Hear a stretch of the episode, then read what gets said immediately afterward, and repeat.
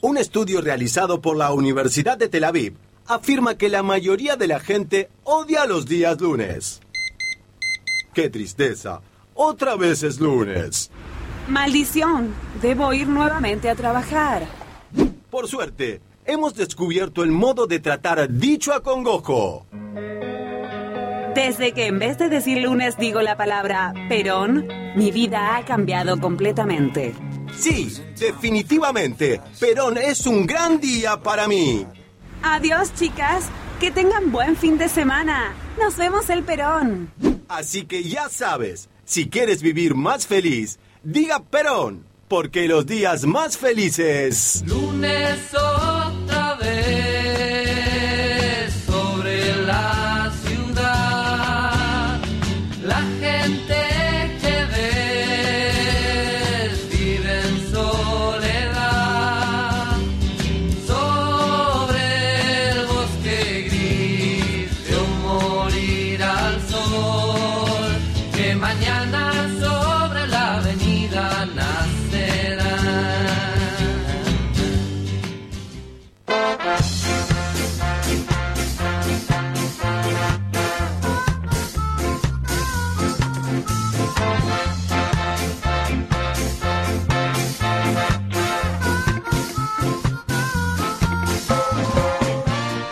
Buen día, buen día.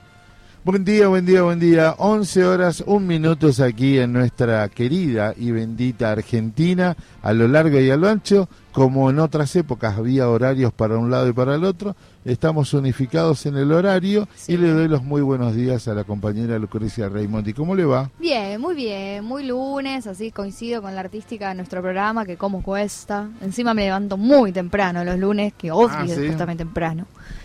Bueno. y como que en la madrugada, viste, sol. Ahora en verano por ahí hay sol y hay como que ya amaneció, pero los días de invierno despertarme a las 6 de la mañana y que esté oscuro y frío, que no salió ni un rayito de sol, me mata. No, sé, no sé a vos si sos madrugador o no. Sí, soy, yo arranco a las 6 de la mañana clavadito. Siempre. 6 menos, 6 menos 20, 6 ya estoy... ¿Pero te cuesta o está todo bien? No, no, no, no, porque tengo un- sé que si no lo hago rompo todo el, El esquema del día. el esquema del día. Claro. Entonces, este, enseguida noticia, hablar, mandarle algún mensaje a los chicos del sector, este, y empezar el- el- la jornada de trabajo temprano. Claro.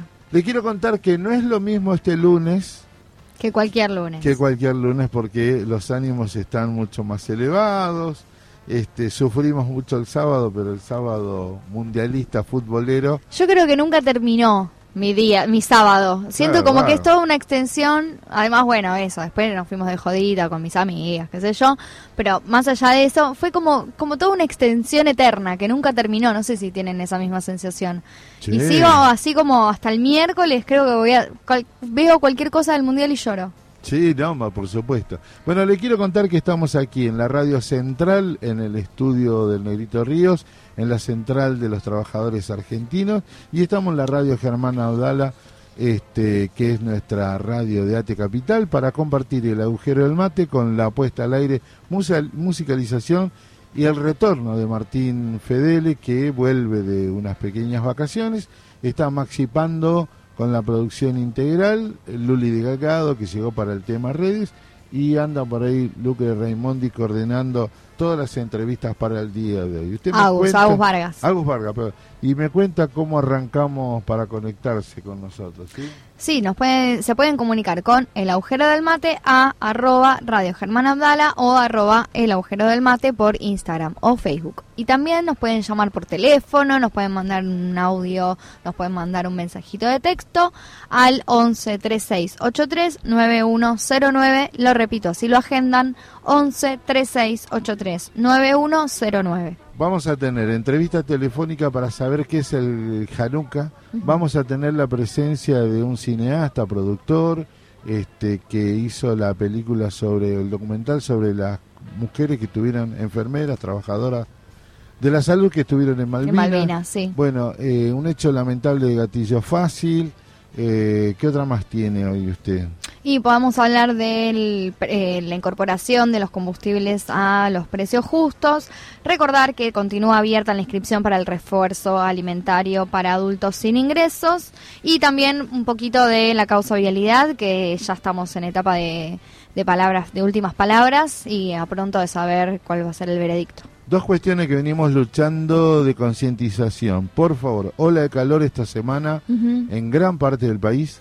Segundo, lo venimos diciendo, lo venimos hablando, pidiendo, preocupándonos, aumento de casos de COVID. Lo venimos diciendo hace más de una semana y en China eh, están muy preocupados porque están hablando de encierre nuevamente. Sí, de hecho hubo medidas de cierre en China y la gente salió a protestar, que fue una, una digamos, un, un modo de protesta inédito en lo que va del gobierno actual de China. Yo creo que en la Argentina hoy sería imposible un cierre de fin. Como sí, probablemente hubiera una reacción parecida a la de a la de China. No sé si, si solo en Argentina. Creo que en la mayoría de los países pensar en un aislamiento tan estricto como en el 2020 sería muy complicado. En un ratito lo estamos charlando. Primera pausa musical del programa. Arrancamos el desarrollo de este lunes y de toda la semana aquí. La última semana de noviembre, vamos.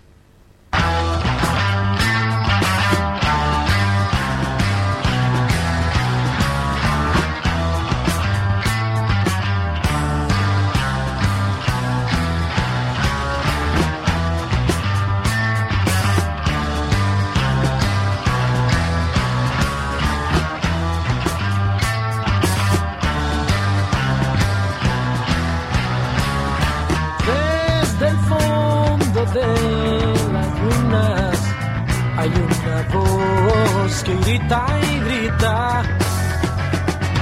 Camino, camino lento. Y en el cuerpo quiero escuchar a negro.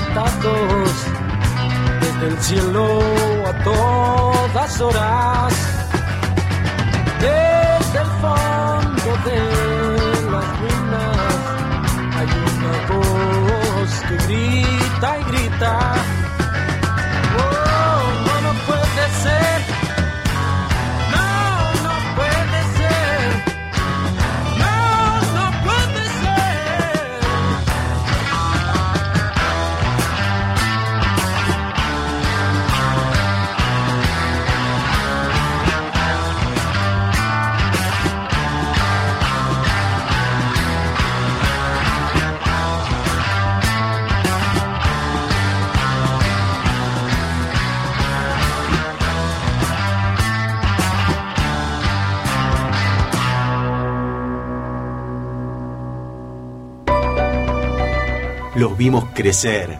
Yo tenía un problema de crecimiento, tenía la, la hormona dormida. Los vimos emocionarse y dejar todo por la camiseta de la selección. Los vimos soñar y fuimos parte de esos sueños.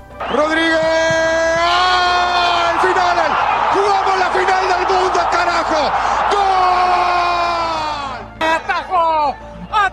Dibu Martínez! ¡Argentina, Argentina! ¡Argentina la final! Pero por sobre todo, los vimos reponerse. Y enseñarnos a todos que no hay sueños imposibles. Sino que a veces tardan un poco más. Señoras y señores, griten conmigo. 28 años después, gracias Dios, gracias Diego, gracias Messi. El fútbol, el fútbol te devuelve lo que nos has regalado en estos últimos años. tarda en llegar y al final, al final hay recompensa. Así que cómo no nos vamos a ilusionar si este grupo nos enseñó que con perseverancia se puede llegar a todos lados. Radio Germán Abdala, alentando por los sueños de todo un país. En la zona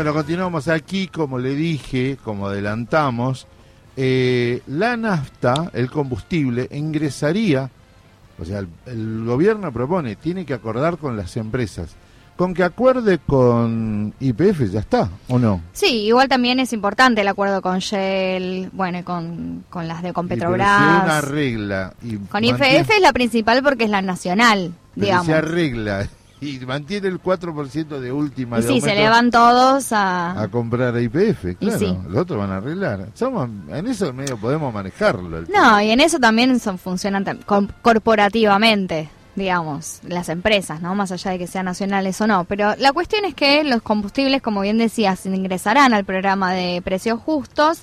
Eh, hoy tendrá una reunión el ministro Massa con el secretario de Hacienda Tombolini y la secretaria de Energía Flavia Rayón, eh, con las- los directivos de las empresas petroleras para definir los términos del acuerdo para un aumento limitado de precios. ¿Y qué, en qué consistiría?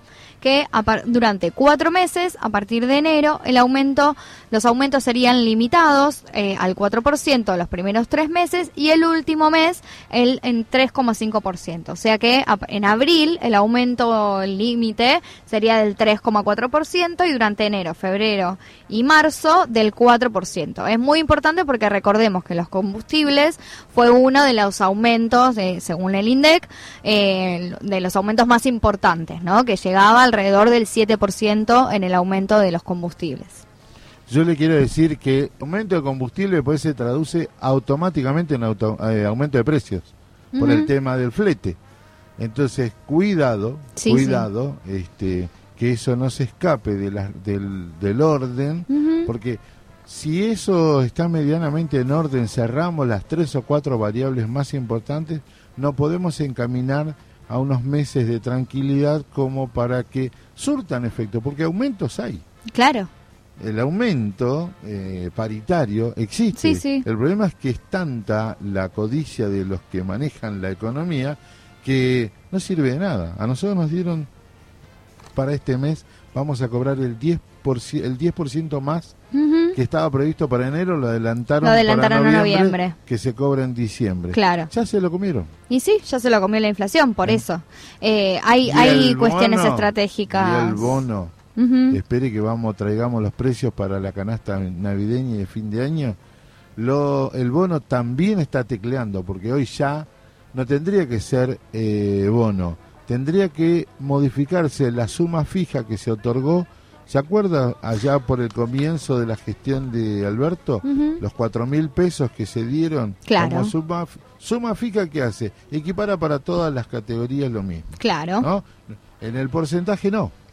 No. El porcentaje no, porque los que cobran más los beneficia. A menos que, como hizo Cristina en, el- en diputados, que puso una suma fija del 30% y a partir, o sea, un aumento del 30% y ese 30% se, es al, al, al básico, digamos. O sea, que a partir de ese, de ese aumento del 30% para adelante son el resto de los de los aumentos. Está bien, pero por ejemplo, en el Estado Nacional una categoría A contra una categoría F es sideral. Es, es- Sí, sí, sí, es muy- increíble la diferencia. Eso. Entonces hay que tener la suma fija es para la F, para la E, para la D, para la C. Y eso me parece que no están queriendo dar la discusión. Sí, La sí, totalmente. equipara. Entonces, para todos a la hora de comprar, el aumento impacta más en algunos bolsillos que en otros. Y sí, sin duda. Entonces tengamos en cuenta que ya el combustible no podrá ser utilizado, no, porque el flete me sale más caro, no. No, exactamente. No, no puede ser utilizado el combustible como especulación eh, con este acuerdo de la incorporación de los combustibles a precios justos que fija un aumento del 4 límite, un aumento del límite del 4%.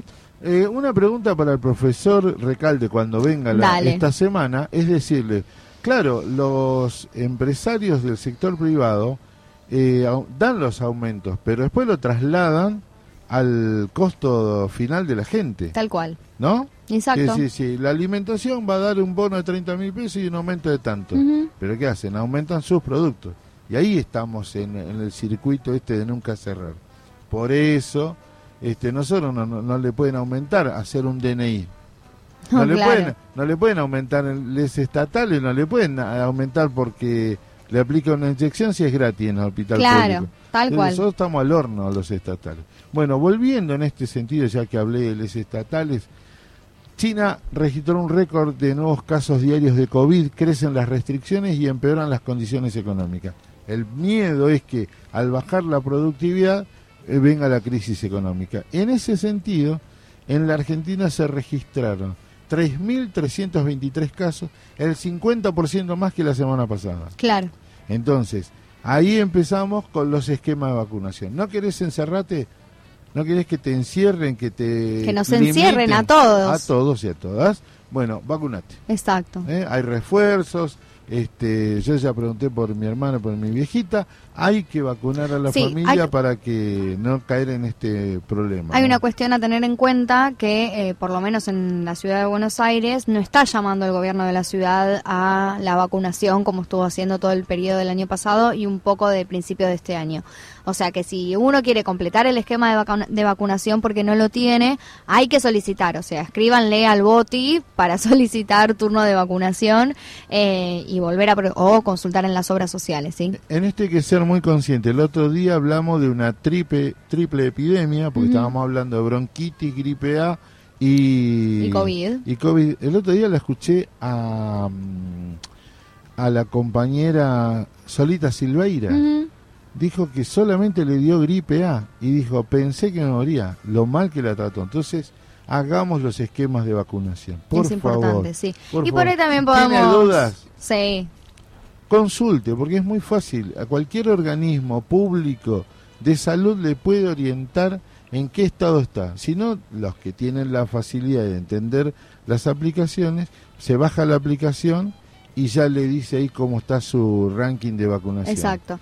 Y mm, digo, para profundizar por ahí con, con una nota, pero la- el tema de la vacunación, eh, como con las dudas que circulan alrededor de la vacunación, si me vacuno, si no me vacuno, que los ed- efectos adversos, que, eh, que si ya tengo dos ya está, que si ya tengo tres ya está, bueno, no, porque justamente la población vacunada lo que evita es la propagación del virus.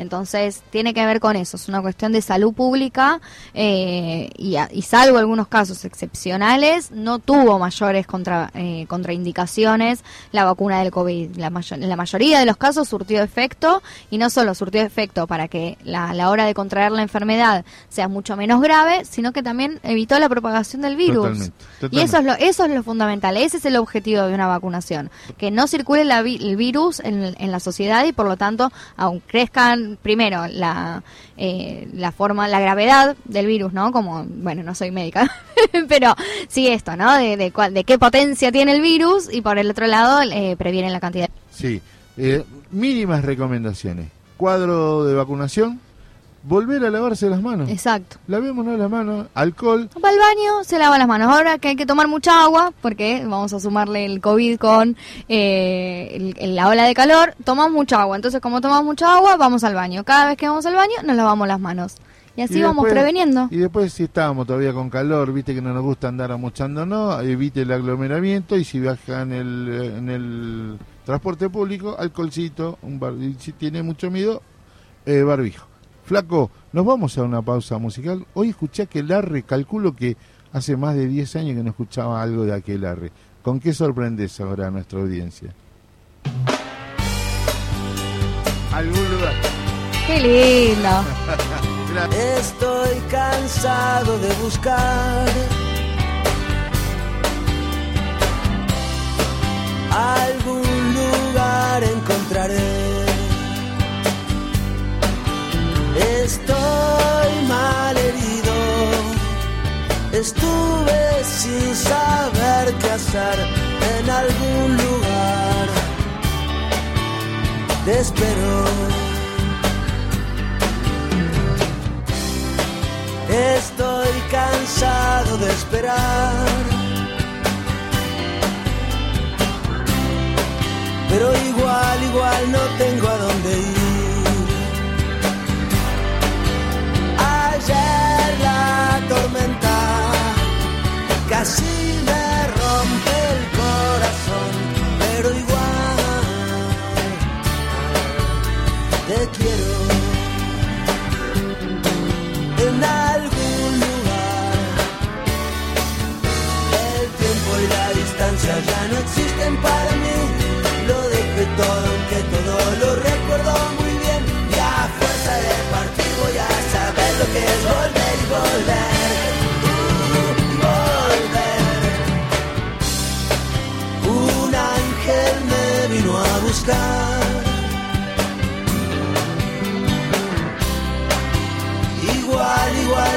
quiero seguir.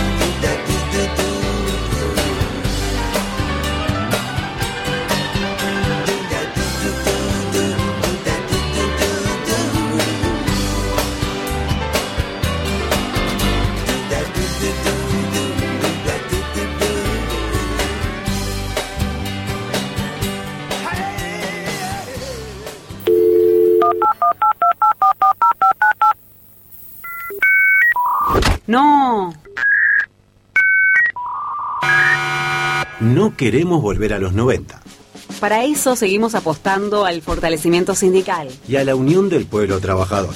Radio Germán Abdala, la radio de las y los trabajadores estatales.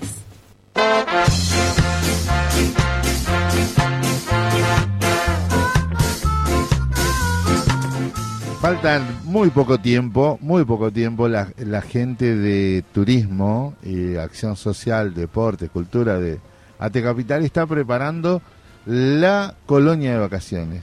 Yo, ¡Qué lindo! Es hermoso, ¿Y a dónde ¿eh? la van a hacer? eh, se va a llevar a cabo en las piletas Namuncurá. Bien. Eh, Eso es un acuerdo nuevo de ATE, ¿o no? Claro, lo estuvo contando nuestra querida compañera este, Silvana Ávila, así que este, nada, está todo preparado, primero primer día hábil de enero, arranca, te pasan a buscar con el colectivo Bien. ¿Casa por casa o no? Desde algunos sindicato. puntos, Bien. de algunos puntos, te llevan, te dan el almuerzo y cuando volvés te dan la merienda. Bien. ¿Ah? Está, lindo. Está lindo. Bueno, hay que aprovechar entonces. Aprovechar, se tiene que ¿Cómo anotar eh, en el atecapital.info barra trámites online, barra alta, barra colonia, en ingrese a Atecapital y En las redes todo. sociales pueden ingresar a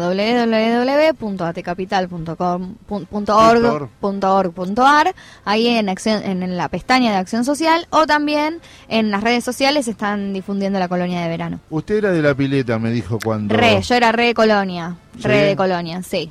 Usted iba a las piletas que ahora son la feria. Yo me acabo, me acaba de, de partir el corazón que, que las piletas Ocean, las piletas saladas que estaban ahí en la salada, eh, ahora ya no están más. Y Hoy están- son las- hoy son la eh, feria, la la feria salada. la salada, Claro, y está Mogotes y Ocean. claro. La otra es el armado de los compañeros connacionales bolivianos, que es Urcupiña. Urcupiña, claro, ¿Eh? claro, bueno, claro, claro. todo ese predio inmenso que muchos de nosotros eh, en décadas 60 y 70 hemos ido a disfrutar de esas piletas, porque aparte te- la pileta para chicos no tendría más de 40, Nada, sí. 40 centímetros. Totalmente, 30 a 40 centímetros. Pero qué felicidad, por Total, favor. total. Yo, te- yo tengo recuerdo de mis abuelos, me llevaban mucho a, a esas piletas y pasábamos un día espectacular. Bueno, y hablábamos fuera micrófono, y esto nos viene perfecto para hablar de la ola de calor. Claro. Ropa cómoda, mucha hidratación, comida liviana, no no no se clave un, Un estofado en- con ravioles, un chori con chinchulín, con chimichurri. con chimichurri. No. Un chori siempre va. no, no, no, no, El chori siempre va. Tiene que comer eh, sano eh, porque Liviano, liviano. El golpe de calor, eh, ¿en qué consiste? En el embotamiento, eh, dolores de cabeza, náuseas. Hoy usted está con un golpe de calor. Con un golpe de calor. La pileta de la, la pileta dominguera lo, lo, lo pulió un poco. Ahora entiendo por qué la gente dispara de capital. ¿Usted sabe lo que es eh, Panamericana a las 8 de la noche, sentido capital federal? Claro, Directamente es paso, de hombre o de mujer, O de mujer. como quiera. Como quiera.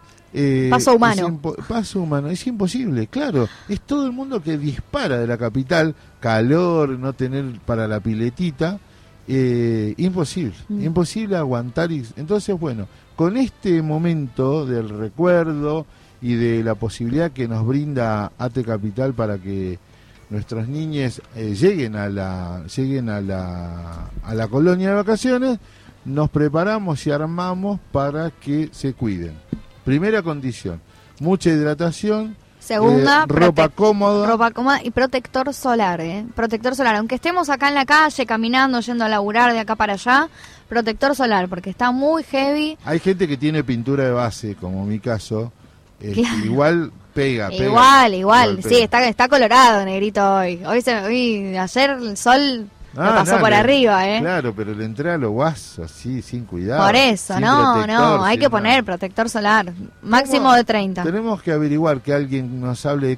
No es cualquier protector para cualquier persona. No, eso, le- eso le estaba por decir, que factor 30 mínimo. Ah, está Mínimo bien. factor 30. Yo tengo la piel muy sensible, encima estoy tomando medicación, tengo que sí o sí. Un 50. Un 50, sí. Un 50. Y, y de hecho, mire, o no que tengo color. El Sí, sábado sí. estuve haciendo asado abajo del sol Y me puse factor 50 y Hacer me un quemé asado igual. 20 y pico del mes, hacer un asado 20 y pico del mes. Pero llámese- fue repartido. llámese Un bife de chorizo. Bife de chorizo entre 10, de nada. ¿Y cuánto comieron? Bueno, volviendo y cerrando este capítulo que me parece importante destacar. Tres cuestiones entonces hablamos. Sí. Eh, afiliados, afiliadas, afiliadas de AT, llenen la planilla online, arranca el primero de diciembre, eh, no, perdón, el primero de enero, vamos a decirle bien, y este entra el link que les va a permitir eh, saber perfectamente. Enero del 2023, el día lunes 2 de enero comienza La inscripción a la colonia. no, no, ya arranca. ¿Ya arrancó? No, no, tiene que inscribirse de ahora. Ah, por eso, hasta el 2 de diciembre tienen límite. no, no, De no. nuevo, de nuevo. Vamos de nuevo. Usted eh, llene la, la planilla online en la página web de AT Capital. Sí. Y el 2 de enero arranca la colonia. Listo, perfecto, ¿Eh? clarísimo. Con eso, con eso. Y si no, váyase hasta AT Capital, pregunte a su secretario de Acción Social de su junta. Bueno, todas la- las opciones que tiene, ¿está? Estamos. Golpe de calor, cierro golpe de calor. Cuidados con como los preventivos. Está previsto que hay una alerta roja en 14 provincias. ¿Se imagina lo que debe ser? ¿Dónde está Anita ahora? San Juan, Valle de la Luna. Ahí ni, ni que lleves un iceberg, este, un témpano. no, se, se te derrite. claro. Se te derrite No, directamente. vale, Las, la- Viste que dicen que las lagartijas andan con, con ¿cómo es? Con zapatillas. En, hay un pueblo que yo conozco, hay un pueblo que tiene las calles tan anchas que dicen que eh, si vas a cruzar de vereda a vereda, 35 metros de, de cruce de línea de vereda, te tenés que llevar un pan debajo del brazo por si te agarra hambre en el camino. Está muy La bien. ciudad de las calles más anchas del mundo. Está muy bien. este, Lo conozco, pero le quiero contar que ahí también el calor es muy fuerte, porque es seco. Claro. Uno no se da cuenta, no transpira, y ahí te Pero y ahí de te repente pega. a la noche llegás y te, te pones un vaso en la cabeza y hace burbujas. Alerta naranja para Catamarca, eh, Las Heras, La Paz, La Valle, San Martín, Santa Rosa, Mendoza, Juárez Elman y zona baja del Río Cuarto en Córdoba, Florentino Meguino, General Villegas y Rivadavia en Buenos Aires. Son Bien. los lugares de alerta naranja.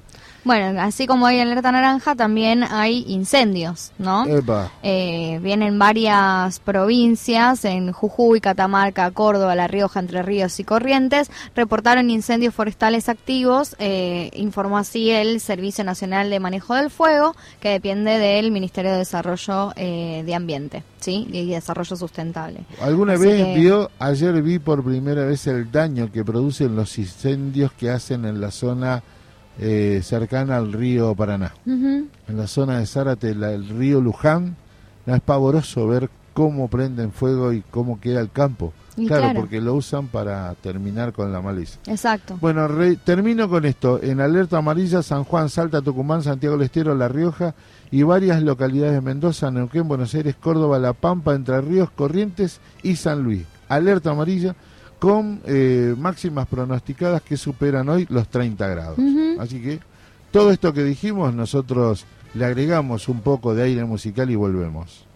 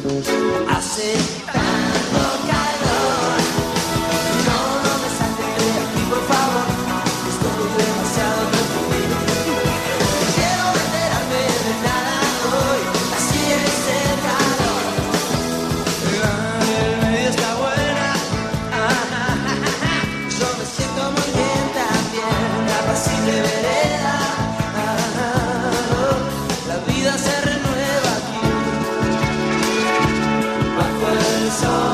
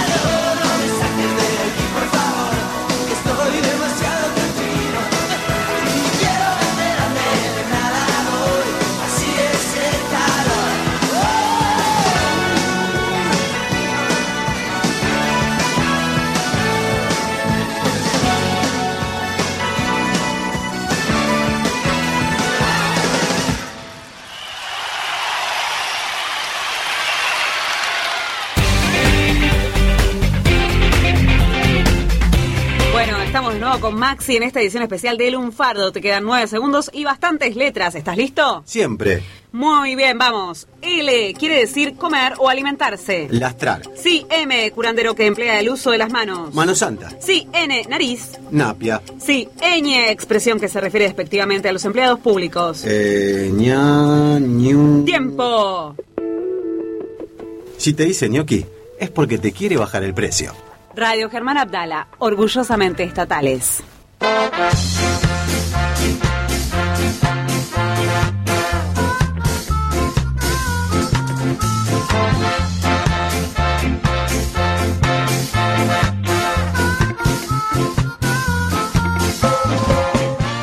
Si el mundial, si la Argentina, la selección argentina llega a la final del mundial, limpio toda mi casa. ¿Y ¿Vos personalmente? Si no sabes, este, el sábado llegó un momento de la desesperación que tenía con un resultado que venía siendo esquivo para, Sí. para el- la selección de Argentina, que empecé a limpiar la cocina. ¿Viste? Las bolsitas de, de residuos, Sí. la bolsita del supermercado, todo lo empecé a hacer para porque no podía estar sentado, me, me, me- me desesperaba. O porque te retaron, negro. Buenos días. ¿Te, hiciste- te empezaste a hacer los quehaceres de la casa por eso o porque te retaron No, no, un me desesperé. Te agarró ansiedad. Sí, bueno, sí. está bien igual canalizada la ansiedad con la limpieza. Sí. Yo daba vueltas y fumaba pucho, un pucho tras otro, un pucho tras otro. Maxi me ¿Usted imagino fuma? que... Poquito. Cuando, Eso, cuando me agarran los ataques de ansiedad. Mira. O la ansiedad o cuando empiezo a, a o sea chupar. A mí por el- Ahí, bueno, les doy los buenos días. ¿Cómo les va? Buen día, Maxi. Vine a molestarlos un ratito Sí. en este bloque. Yo por el contrario estuve muy tranquilo hasta que pitó el árbitro el minuto cero. Hasta que se se cantó el himno, las cámaras, toda emoción, todo bonito. Y estaba, realmente, estaba muy tranquilo y confiado. Ahora cuando el árbitro pitó el primer segundo del partido ya me cambió el rostro, se notaba, eh, evidentemente me cambió el ánimo y más cuando empezó a trascender eh, los primeros minutos del partido. Pero después lo vamos a hablar eso, seguramente con con Marcial. Marcial. Yo tengo, yo les puedo contar mi, mi momento épico del A partido. Venía, venía, el segundo gol, el segundo gol fue, veníamos como tratando de adelantar con la canción esta de que está en la selección, el de la mosca, la de la mosca. Sí. Bueno, veníamos tratando de instalar ese tema y no, no terminaba de prender entre las entre los 10 que estábamos ahí. Y en un momento ya había pasado el primer gol, estábamos ahí intentando el segundo y yo empiezo, ole, ole, ole, ole, ole, ole, hola. Y eso prendió, prendió y empezamos todos tipo con una pasión y una y ahí no terminamos el tema y enganchó Enzo Fernández el segundo gol. No prendía por los nervios del partido porque no gustaba mucho la canción. la No canción es terminaba de, la canción es linda, Es pero épica. nadie se la sabía, entonces tenía que estar con el celu tratando de, de ver, de seguir la letra, como que no terminaba de enganchar y con Olé Olé fue como así, se, Igual a mí se el prendió cántico en un el lugar corazón. cerrado, en ámbito de casa, de ver el partido en casa, la verdad que me molesta. Soy bastante Sí, molesto para ver Yo el no partido. podría en ver con No, nosotros re, re, Yo- reagitamos. Yo con re 10 agitamos. personas no puedo ver un partido, saco a tiros a todos. No, no, No, mejor- chicos, ¿qué les pasa? No, te- bueno. Y uno se pone tenso, se pone nervioso. Sí, bueno, pero- es un momento fa- de familiar, de amigos, es un momento lindo para compartir. Y lo que pasa es que está todo bien cuando, pero vos estás eh, mirando el partido y te empiezan a preguntar, ¿y por qué es esto? ¿Y por qué cobraron esto? Y a mí me pone medio... Bueno, pero entonces hay que ver con quién entonces. No, por supuesto. No es la cantidad de personas, sino como los sujetos con los que está viendo. La verdad que entre nosotros eh, no, no era que nos conocíamos así, o sea, sí, son mi- mis amigas de toda la vida, vinieron algunos novios y amigos extras invitados que cayeron porque no tenían plan y Ah, era un after vinieron. eso. Claro, sí, no, y ahí fue en casa. Claro. Hicimos un bife de chorizo, lo- hice yo un bife de chorizo en la parrilla, así un, un fueguito, y estuvimos ahí.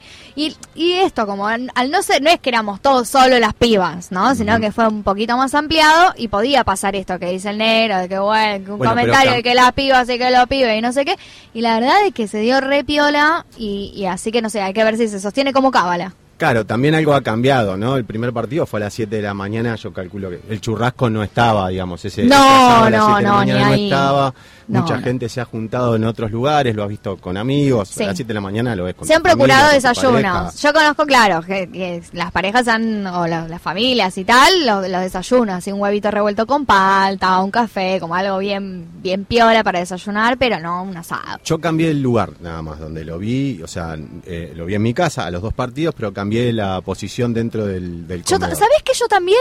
¿Sabés que yo también? Porque antes del segundo partido, sí, antes del segundo partido hice como un cambio estratégico. Después de esa semana remufa que tuve de una cagada tras cagada, bueno, dije, no, acá ya esta energía tiene que cambiar y cambié toda la disposición de los muebles del lugar, Ujú. inclusive la tele. Entonces ya el segundo partido lo vi con la te con todo cambiado. Bien, hablando de cábalas, digo, me parece recién lo hablábamos fuera de cámara un poco, también hay que aflojar un poquito. Hubo también algunas tensiones durante el partido, por Sí. ejemplo, hubo un hecho de violencia. eh, Entre hinchas. Entre hinchas, un argentino con su hijo fueron violentados Sí. y este, en- entre, entre un grupito de, de mexicanos. Pero también hay que aflojar un poquito con la violencia entre, en, en las redes, básicamente. Hemos visto también eh, que lo han- más allá de tildarlo de mufa, que eso es parte del folclore, ¿no? Este, porque, Como Macri. Como Macri, digamos, pero parte del folclore, pero de ahí a... eh, de ahí a- a- al hecho violento, a amenazar a la familia de, de Otre, como el caso de Chapu Martínez que pasó, quedó muy mal, este, él estaba mal anímicamente, eh, amenazaron a su familia, a sus hijos. No sé si saben quién es el Chapu Martínez. Sí, sí, ¿Recuerda sí. quién es el? Tráeme la copa, Messi, tráeme la copa. Bueno, Eh. ese se hizo famoso aquel mundial, creo que fue el Porque la pidió y la 2010, perdimos. 2014. Eh, está bien. Nos quedamos, nos quedamos fuera en- ahí en son- la primera. Pero son cosas del folclore, y pero más allá de eso, digo, hay que intentar empatizar un poco con el otro. El folclore es parte de eso, de tirarlo de Bueno, mufa, de pecho claro. frío, de todo lo que vos quieras. Tiene de ahí a la violencia es Como la, la amenaza del boxeador a Messi, del boxeador mexicano, que no me acuerdo ahora el nombre. Canelo. Canelo, ahí está. Canelo Álvarez. Estos, de Canelo Álvarez a Messi, por Twitter, ¿no? Como chicos, o sea, ¿qué, qué, qué es esa red social hater? O sea, No. paren un poco. Y además eso, es algo muy común cuando te sacas. Yo me resaco las zapatillas así como Messi, con un tal, con una me saco el talón de la otra, así las tengo todas rotas en los talones. Pero eh, fue un gesto de eso, no fue un gesto de pisar la camiseta. Chicos, por, por favor. No, no, lo que pasa es que vienen de hijos, eh, ganamos de cualquier manera, le, le ganamos, le ganamos en, en la casa. Lo que tienen que agradecer en el Mundial de Qatar, que no fueron las barras, las hinchadas argentinas unidas. La, es muy recordado el cruce de Argentina-Inglaterra en el partido del gol histórico de Maradona, los dos goles históricos. Sí. La barra de Argentina ese día hizo un desastre. Me acuerdo cómo se llamaba Fedele, o usted se acuerda, el que es que fue presidente del club Vélez Sí, de Vélez. Eh, no Gámez. Gámez. A las trompadas en la tribuna. Sí, sí, sí, sí, pero además eh, eh, por la distancia y por las condiciones de seguridad que pusieron los cataríes, querían un mundial tranqui, mira cómo se les desmadró, eh, cuidado, eh, no llegaban a estar las hinchadas unidas, esto que le no, pasó. bueno, por suerte no, no pasó a mayores, fue algún hecho bastante aislado, Aislado. y no fue un grupo demasiado grande, sino que fue un grupo bastante reducido. El que Aparte, causó vos el viste cómo pegaban. ¿no? Sí, sí, sí. Es tal cual, no puedo sacar esa parte, pero es así. Sí, A si vos lo mirás, salvo, yo le quiero contar una cosa, cuando escuché la conferencia de prensa dije, la RGA en el próximo mundial tiene que estar, porque escuché, Yendo, sí, tiene que estar. yendo. ¿A dónde va a ser, saben? En No sé, pero yendo. México, uh, bueno, mortal. Si es México, ya me estoy sacando un pasaje. pero ya, no me importa nada. imagínese, si yo escuché preguntar medios este, muy locales, de, los felicito. Yo conozco un par, eh, los argentinos son increíbles. Prohibido hacer comida en la vereda eh, para los cataríes, ¿no? Bueno. Ahí vamos ¿quién los estaba? argentinos con un changuito de ¿Quién supermercado haciendo un asado. Los argentinos con las parrillitas haciendo... Pasó en la Parrillita. final de la Copa este, de la poca, de la Copa América que pusieron, ¿se acuerda? Un par de argentinos, creo que eran cordobeses, en el medio de Copacabana, en Río de Janeiro, en las playas de Copacabana. Claro, se hicieron un asado. Hicieron un asado, terminaron presos porque no se puede, porque aparte tío, está protegida, digamos, esa parte de la playa. Tres cuestiones de color. No, nos amo, nos Tres amo. cuestiones Amo de color. Argentina, amo Los Argentina. chicos de la iglesia maradoniana, Hmm. todos le pedían una foto, empezaron a cobrar un dólar por foto. Este, se están pasando la, la estadía en, en Qatar. ¿En Qatar con eso? Con, con eso se están haciendo. ¿Con la foto de qué? de la banda, la gente quiere sacarse fotos con la, la bandera, bandera de la de- iglesia maradoniana. No, ¿Conoce? si nosotros no llegamos a la luna porque... No queremos. No, no queremos. Que es el mejor país del otra- mundo. Otra nota color, la que le dije, las hamburguesitas en la vereda. Aparte Sí. así se sale de cualquier crisis, ¿eh? Ojo, Pero, papá. Escuchame una cosa. Y después los argentinos, ¿vieron los argentinos que se disfrazaron de cataríes, de árabes? Debe haber unos cuantos igual ahí. No, no, no, la pasan 10 puntos esos muchachos, claro, porque eh, se hacen pasar, dicen, no, yo soy musulmán, el otro no sé qué. Bueno, llevan la vida, escúchame, no tenés problema para dormir si hace 30 grados todo el tiempo, no tenés problema de frío, no es que ir a Rusia. Igual a mí me molesta más el calor para A dormir mí que el también, a mí también. Pero Yo con digo- calor no te digo, te duermo. vas. Nosotros, yo me he vuelto demasiado conservador. Yo en mi juventud nunca me di cuenta, yo me tendría que haber ido a algún mundial. No es lo mismo ver a la Argentina este, acá en un partido clasificatorio que verlo en un mundial. Entonces hay que an- animarse. Les mando un saludo por este medio, nos van a escuchar, a los chicos de, de la radio de, de La Plata que están en estos momentos. Es una radio online lo- los, los compañeros y la verdad que se fueron con su propio esfuerzo y lo están pasando muy bien. Por eso digo, eh, ¿por qué no pensar que alguna vez una radio online sindical pueda estar en un mundial? Vamos a ir, vamos ahora, pero mira, como que me llamo Lucrecia Raimondi, que la radio Germán Abdala va a ir al próximo Tiene que mundial. ir. Y la otra es que vamos a jugar acá.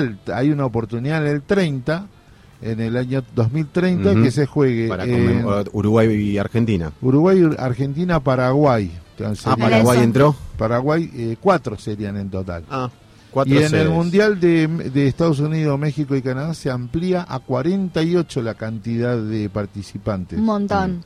Y hablando de, de participantes, hinchas, ¿no les emociona que tengamos un país entero de Asia eh, al- hinchando por Argentina? A mí me vuelve loca que Bangladesh, o sea, lo que está pasando, el furor de Argentina en Bangladesh. O sea, es un país de 17.000 kilómetros, o sea, ubicado a 17.000 kilómetros de nosotros y que están enfe- enfervecidos con Argentina. Se escuchan, ven los partidos en pantalla gigante, hinchan por nosotros, Sí, había pasado nos aman. Había pasado Sí. había Sí. unas gigantografías de Messi también en, algunos países de Asia, pero eso es el fútbol, siempre fue así. Ya desde la época, yo recuerdo, o sea, Maradona fue la persona más conocida en el mundo. Sí, sí. En, un momento, Claro. en un momento donde las redes sociales no existían, donde la internet, donde la internet no, no era lo que es ahora, donde no estaba tan globalizada la información, vos decías el nombre de Diego Armando Maradona y todo el mundo sabía Argentina, de Maradona. quién- de quién estabas hablando.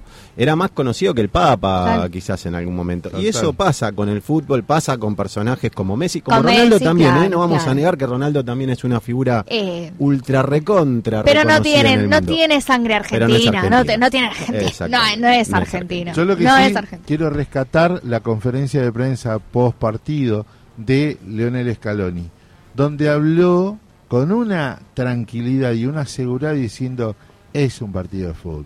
Tampoco, ¿viste? No jodamos, no lo no, no. llevemos este vida o muerte. Muerte es otra cosa. No, no, Pero el claro, no, fútbol la vida o muerte tan no. querido a nuestros afectos. Es el otro extremo de Bilardo.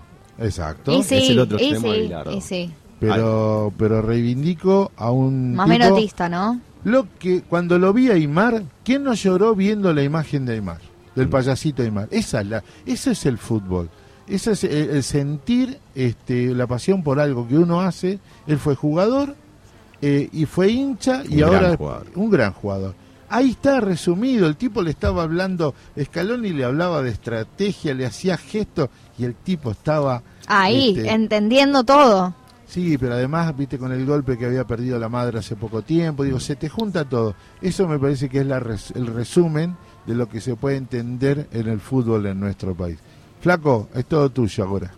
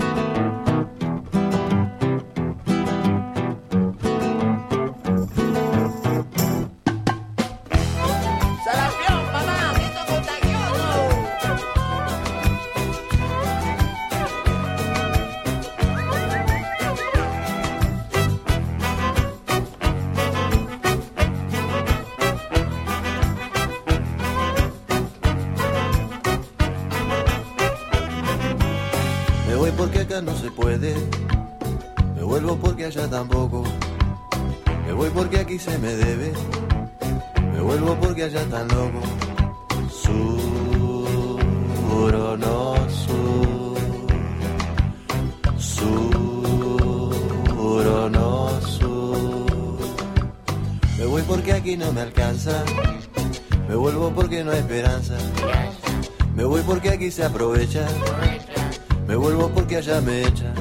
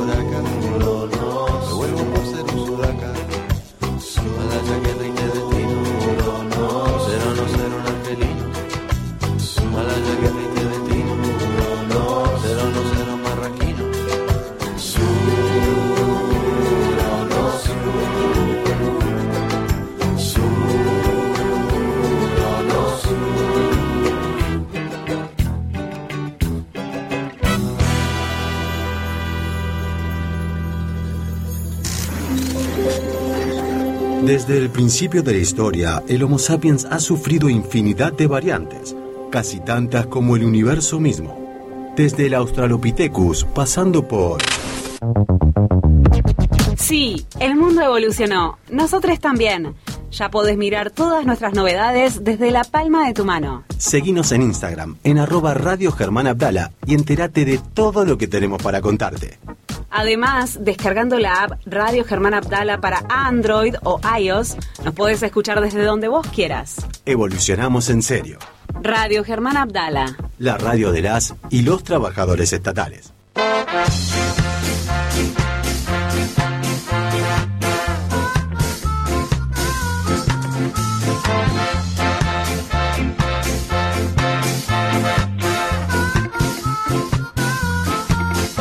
Ya al mediodía, ya al mediodía en esta querida Argentina que el sol cae a pleno. Igual, igual está corrido el, el horario en este país desde el año 83, así que este no vamos a encontrar el cenit este Justo justito. cayendo. Pero bueno, estamos sí anuncia que tenemos hambre, es el Ah, sí, ya mi, la está- panza me, me empezó a hacer... Bueno, queremos contarles cómo la gente se puede comunicar con nosotros. Ya está nuestra visita, pero queremos decirle a la gente cómo se puede comunicar con nosotros eh, en el día de hoy? en arroba Radio Germán Abdala o arroba El Agujero del Mate por Instagram o Facebook y nos pueden mandar mensajitos, audios o llamarnos que salen al aire al 11 36 83 9109.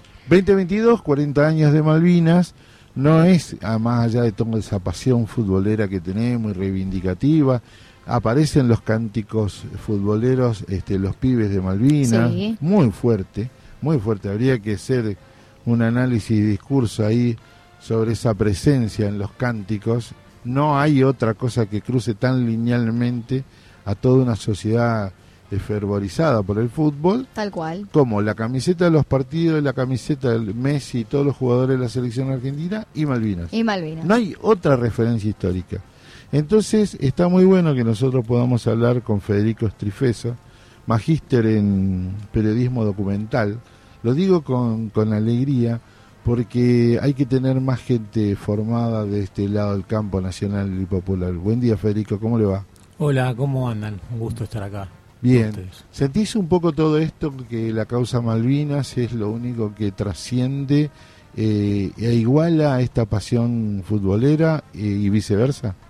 Sí, sí, creo que sí, que debe ser el único tema que, que nos une, ¿no? Tanta división que hay desde los orígenes de nuestro país, eh, que se mantuvieron en el tiempo, que se expresan no solo en la política, sino, bueno, en el fútbol mismo, o en muchas cosas, las provincias, la capital. Pero Malvinas sí, creo que es algo que, que nos une a todos y por eso conmueve tanto. Y no sé, fui testigo de muchas situaciones muy emotivas en este año y pico que vengo mostrando el documental en distintos lugares del país.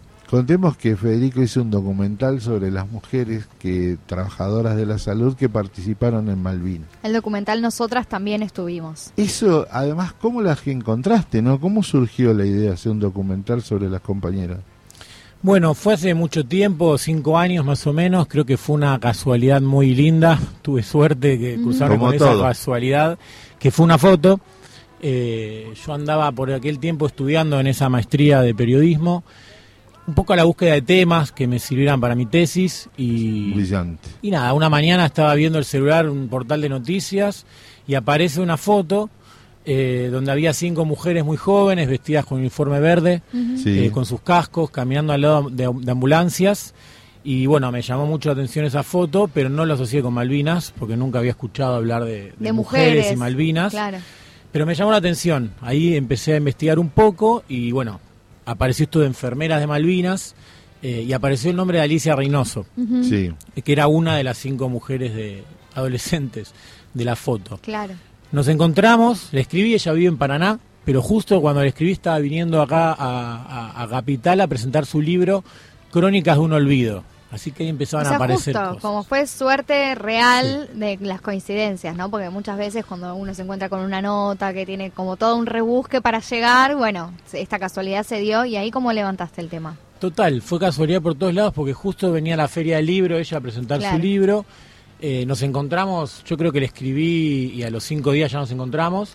Qué bueno. Y encima ellas estaban en un momento, después de más de 30 años en silencio, sufriendo su historia, su ninguneo, empezaban a hacer un gran esfuerzo personal para contar lo que habían vivido. Entonces también eso fue una gran casualidad. Claro, que se dio justo en el momento en que ellas también estaban le- queriendo levantar e instalar su historia. Y es la época del Ni Una Menos, cuando arrancaba. Digo, se juntaron muchísimas cosas. Y bueno, yo ahí en ese encuentro con Alicia descubrí esto de las enfermedades Malvinas, muchas historias, muchas anécdotas, mucho dolor, mucho silencio, mucha marginalidad. Y bueno, ahí arrancó un camino muy largo, muy largo, donde yo empecé a acompañarlas con una cámara hogareña. Y bueno, a ser testigos de cómo las, las ninguneaban y ese esfuerzo de seguir adelante para decir nosotros también estuvimos. Y bueno, muy de a poco se fue dando forma este documental que la principal idea fue eh, intentar dar a conocer esta historia a la sociedad desde el arte, desde el cine, para que de alguna manera les allanara el camino más institucional, no más legal, que ellas también empezaban a, a recorrer para ser reconocidas como veteranas legalmente, ¿no? Claro, porque tampoco estaban recibiendo ningún subsidio. Nada, recién a unas pocas ahora empezaron. O sea, Claro. un poco el documental contribuyó en ese camino, pero en ese momento eran totalmente marginadas. Más allá del dato técnico, que, que es cierto, ¿no? No reconocida, no tenían. eh, los veteranos Malvinas pasaron muchos años hasta que tuvieron el reconocimiento y llegó ya bastantes años después de avanzar la democracia. Eh, lo que yo quiero reivindicar y bancar, este, por eso me leí toda la página, eh, la actitud, porque puede ser que vos decís, bueno, sí, yo lo hago por una cuestión de técnica, de que necesito un tema para la tesis, pero después hay un involucramiento y, me parece que ahí está la fortaleza y que estés en una radio sindical, este, que, vengas a charlar con nosotros, tiene una, una fuerza doble. Ahora bien, ¿cómo podemos seguir aportando? Porque no es particularmente presentable o dable en cadenas de cines este, de este país. ¿Cómo podemos aportar a tu batalla? Sí, fue, digamos, eh, yo estrené la película, eh, se empezó un largo recorrido, la tesis la terminé recién hace una semana, meses, No. o sea, en el camino... o sea que la peli se comió la tesis. Sí, totalmente. Claro. Creció, Siempre pasa creció eso. muchísimo y, y este año cuando, bueno, un poco ya pasó, dije, bueno, tengo que terminar la tesis. Bueno, la terminé. Este, Felicitaciones. Una tesis gracias. de producción. Era, había que escribir un largo texto explicando todo eh, desde un lugar académico y después el corto, o sea, no era largo, sino un corto, mostrando. Desde que se estrenó la película, y ahí un poco retomamos lo de que Malvinas es algo que nos une a todos, eh, la estrené en abril del año pasado Sí. y nunca paró en ningún momento de encontrar espacios, eh, centros culturales, sindicatos, eh, escuelas. Estuvo en Canal Encuentro, estuvo en la TV Pública, estuvo en la plataforma del Inca Cinear. Mm, Nos invitaron a un montón de teatros, estuve en San Juan, estuve en La Pampa, estuve en Comodoro. Digo, tuvo un recorrido que realmente nunca frenó. Ahora está en, en la plataforma cine.ar del Inca para verla gratuita en cualquier Brillante. lugar del país. Encuentro cada tanto La Paz, ahora estuvo en un ciclo. Estuvo encontrando muchos momentos, muchos lugares y mucha buena recepción, porque bueno, es un tema que de Ushuaia a La Quiaca eh, no hay eh, alguien que diga que no le interesa lo que pasa con Malvinas, ¿no? Y con las mujeres en particular, que fue quizás el descubrimiento que tuve con ese golpe de suerte de la foto, ¿no? Totalmente. que a mí me asombra eh, a todo esto, ¿no? Porque si bien es cierto hubo un proceso de des- desmalvinización con los pibes, imagínate con estas mujeres, con un modelo militar patriarcal, un modelo de, de que quería hacer olvidar todo eso, las mujeres estas eran lo de menos. Por eso, eh, muy valiente la actitud, Federico. ¿eh? Este, muy buena la, la acción, la verdad que de acá te nos sentimos parte de tu trabajo. Gracias. La verdad que en ese eh, la, la filmación duró cuatro años más o menos.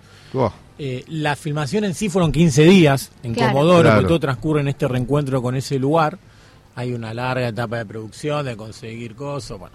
Pero camino. la investigación periodística te llevó cuatro años. Todo en general, ¿no? Sí, Claro. fue muy largo, pero en esos cuatro años de acompañarlas a muchos lugares, ver cómo la rechazaban, eh, esta lucha de ellas solas, que iban igual al frente y no les importaba, se fue generando un compromiso, obviamente, ¿no? No es que hizo una película de algo por encargo y chau. Exacto. Fue realmente un compromiso muy fuerte, hoy seguimos en contacto, nos vemos cada tanto, somos amigos, y el final de la película, que no lo voy a adelantar, quien quiera puede ver, es un homenaje a esa lucha eh, tan solitaria que tuvieron en un principio, que ahora creo que ya es mucho más eh, comunitaria y tiene muchas más redes de, de- de personas interesadas en, en la historia de ellas, por suerte. ¿Y cómo fue para vos ese involucramiento, no? Ese seguir de cerca las historias de estas mujeres.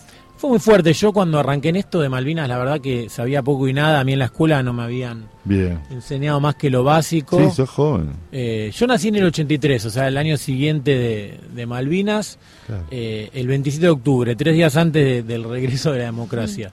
Este, aprendí mucho en el camino, aprendí mucho de Malvinas, de, de- lo importante de la causa Malvinas para nuestro país, de, de la historia que hay con, con la- tantas injusticias en torno a, a las islas, de lo que significó esa guerra, de lo particular de los veteranos de ellas, en fin, para mí fue el descubrimiento de un mundo Claro. Eh, en el que, bueno, obviamente me marcó y hoy en día soy otro en relación a este tema y, muchas cosas más, pero, pero fue, un- fue muy intenso todo y muchos momentos muy emotivos. muy No emotivos. tenemos que dejar que nos gane la lástima, que eso es la- el, el- el lado negativo de esta cuestión. El compromiso que dice Lucre es que, por ejemplo, nosotros tenemos que hacia adentro de nuestra organización contarle, pues es que hay un compañero así, sentate porque nuestras organizaciones tienen que empezar a difundir hacia en, las páginas de las organizaciones sindicales tiene que estar el link. Y eso es una forma de ayudar. Sí, yo creo que eso, comunicar es, es eso justamente, ¿no? Hacer circular cosas. En este caso el documental, nada, es una película, un documental, qué sé yo, que se hizo con mucha pasión y que tuvo como objetivo eso, dar a conocer esto y, y llevarlo Ah, a todos bueno. lados. Digamos, yo, Muy bueno. a mí me quedó de, de Pino Solanas, digamos, en su momento cuando hizo La Hora de los Hornos en un contexto tan difícil. Eh, obviamente los cines no le iban a estrenar la película y, Claro. él, y él la llevaba a un departamento con tres amigos, la llevaba a un sindicato, la hacía el debate post película era lo más importante. De- Claro. De hecho creo que Algo parecido como- está pasando con Argentina en 1985. está pasando algo parecido. Si bien es otro, Es tipo, otro de tipo de película, va por otro lado. Sí, sí, sí. Eh, esa cosa de llevar a todos lados la película eh, es la manera de, de- de superar este límite que ponen las plataformas, el imperio y, y los monopolios, ¿no? que se comen todo, pero por suerte hay muchos lugares alternativos. No, y además Argentina también tiene como tiene esa posibilidad contracultural de poder ir instalando eh, determinados determinados temas en agenda más allá de que bueno las grandes marcas no quieran. Me gustaría charlar un poco también de tu trabajo, eh, la batalla de Suipacha, ¿no? Que es el anterior. Eh, contabas recién fuera del aire que hiciste la travesía a caballo hasta donde se hizo la primera batalla de por la liberación de América. ¿Cómo, cómo fue ese proceso también? ¿De dónde surgió la idea y cómo llegaste a, a atravesar y a cruzar la cordillera a caballo? Bueno, ahí también descubrí un mundo porque yo no conocía mucho, ¿no? Viene la, la revolución y ahí eh, se mandan ejércitos a distintos lugares del país a frenar el avance de, Del de imperio los realistas, de los realista. españoles, digamos. Eh, y lo de Suipacha es el lugar donde se da la primera batalla de, de las largas guerras que vienen Oh. después, ¿no? Y bueno, ese es un documental que, a diferencia del nosotros también estuvimos, no es un proyecto netamente personal que yo llevé adelante, sino que fue más hecho por encargo, digamos. ¿no? Nosotros también estuvimos, yo lo hice muy de un empuje personal, con el apoyo del Inca, eh, cubriendo muchos roles eh, yo.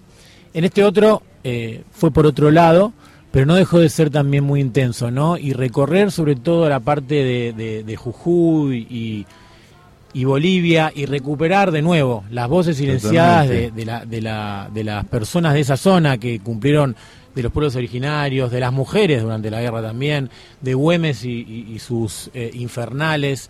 También hay gente que fue marginada de la historia. A veces conocemos a los próceres, pero haciendo este documental descubrí que eso fue una guerra eh, de guerrillas, de la gente que vivía en la zona, que estaba defendiendo esas tierras. O sea, que había un pueblo involucrado en la liberación de América. 100%, mucho pueblo originario, mucha gente de que amaba esa tierra y que la estaba Claro. cuidando porque le daba sentido a su vida. Entonces también descubrí mucho eso y lo que veo en común con nosotros también tuvimos que tuvo que ver con darle voz a quienes no tuvieron voz, ¿no? Ahí entrevistamos a mucha gente de ahí que obviamente no vivió la, la- la- las batallas, pero es de esa tierra, conoce sus Algo historias. tiene ahí Claro. en, en la génesis. ¿Y qué, qué rol cumplió ahí también, no? ¿O ¿Qué pudiste descubrir en esa historia en relación a la unidad latinoamericana? Bueno, pasa que en esa época no había Argentina, Chile, Perú, era todo más eh, una unión frenando a, en contra de, Españoles, de los colonizadores, claro. digamos, de los Exacto. invasores. Entonces, en esa época era todo más una unidad. Lástima que se fue perdiendo. Digamos, a Martín Belgrano, ellos pedían una pedían una una América, ¿no? Eh, Exacto. inclusive creo que Belgrano pidió que el, el- el- no, no era rey, sino no, no sé cuál es el Sí, el como nombre. una- fuera El alguien de- Sí, sí, una monarca, el monarquía- mo- monarca inca. fuera Una monarquía de- de- inca, de- exacto. de los pueblos originarios, ¿no? Eh, así que bueno, habrá sido una zona, una época tan distinta la de ahora. ¿Y cómo fue eh, atravesar a caballo la cordillera? No, fue, fue espectacular porque esos son grandes desiertos, ¿no? Eh, muy Claro. coloridos. eh, es- son lugares fantásticos. O sea, todos sabemos que Argentina es maravilloso a nivel eh, naturaleza, ¿no? Y esa en particular es muy linda. Así que en caballo uno toma dimensión de lo difícil que habrá sido en esa época llegar de capital, de Buenos Aires, hasta esa zona a Claro. Arrastrando comida, eh, vacas, Sí, sí, sí, caballos, sí, sí, sí. Armas. cosas. Son miles de kilómetros. Yo hice un tramito, el último, y, y me costó. Claro. Este, no imagino a esa gente, lo cual hay que valorizar todo No, eso. ¿no? Gracias a esa gente no somos. Toda la, España, la ¿no? experiencia de tra- tu trabajo eh, tiene esta connotación así tan involucrado en la cuestión, sí, visualización histórica. Muy vinculado a la Argentina, digamos. Siempre me va, en particular la, la, la época de la dictadura es un tema que siempre me aparece. Y Argentina. Alguna vez una astróloga me dijo que tenía la carta natal parecida a Argentina, digamos, y que siempre iba a estar vinculado al país. Claro. No sé si es inconsciente o qué, pero siempre me aparecen temas vinculados a nuestra historia, a- muy a nuestro país. ¿Cuál digamos. sería para vos hoy tu meta máxima? No, qué sé yo, ¿Todavía? me- quiero seguir haciendo documentales. Ahora estoy en- también en, en- en algunos proyectos, es lo que me apasiona y me parece que el cine en esta época eh, es una herramienta muy interesante. Y también sale un poco de lo vertiginoso de las redes, ¿no? de, de lo inmediato. ¿no? El documental dice, bueno, pará, detenete un minuto, detenete una hora, escuchar a otra persona, ¿no? descubrir otra experiencia, generar Exacto. empatía. Tiene esas cosas buenas el documental, ¿no? Y bueno, de ese lado me parece que es una buena herramienta. Bien. Eh, sí. ¿Qué es para vos Argentina? No sé si tuviese ¿Qué una definición, no sé, para mí es mi país, patria? es el lugar que me gusta, las costumbres, la historia, la historia me parece muy importante y siempre hay que seguir contándola. Eh, me dan penas algunos enfrentamientos y divisiones que parecen no tener solución, pero bueno, Pero no es medio estructural de, Sí, Argentina nacida como nación, ¿no? En, en el mundo capitalista. ¿Cómo, cómo, ¿Cómo ves eso, no? Sí, a veces pienso que estamos encerrados en un laberinto que, que, que nos cuesta mucho salir y que no hay no se genera el diálogo, digamos. Pero hay mucho más que eso. Uno Sí, viaja por el país y encuentra otra cosa. eh, Claro. no, a veces es la realidad es lo que sale en los medios nomás, o es un- una sensación. Cada vez que uno viaja o habla en particular y en directo, es, es otra Es otra cosa, ¿no? Es otra Sí, cosa. estoy Millones estoy de de, gente que hacen miles de cosas por día por el país y está, está inundado de eso. O sea, creo que, que- que es- a mí me encanta, digamos, muy contento de ser argentino. digamos. Sí, totalmente. Bueno, Federico Estrifeso nos visita hoy y volvamos al documental de sobre nosotras también estuvimos porque también en esta época tan particular sobre ni una menos, la concientización de- del rol de la mujer en nuestra sociedad, que aparezca este documental para nosotros importante. Reiteramos, ¿cómo lo vemos? Cineart es buenísima esa. Sí, esa plataforma, de nuevo, hablando de lo argentino, ¿no? Es eh, la plataforma del Inca, gratuita, cine.ar, puede ser desde internet o de cualquier aplicación del celular. Y hay cientos de miles de películas argentinas maravillosas. Entre ellas está mi documental, nosotros también estuvimos, que se puede ver gratis en una muy buena calidad desde cualquier lugar del país con, con internet. Así que los invito a que lo vean quien quiera. Está bien, me gustaría hacer algo con el compañero sobre la historia, la resistencia del movimiento obrero, ¿no? que está tan ahí, tan, tan olvidada. Eh, te agradecemos muchísimo tu visita. Las veces que quieras venir, vení, golpea la puerta de entrada, traete un mate, puesto el agujero del mate y charlemos de estas cosas, ¿te parece? Sí, absolutamente. A mí me apasiona y siempre creo que está bueno hablar de estas cosas. La visita de Federico Estrefeso en, nuestra, en nuestro programa.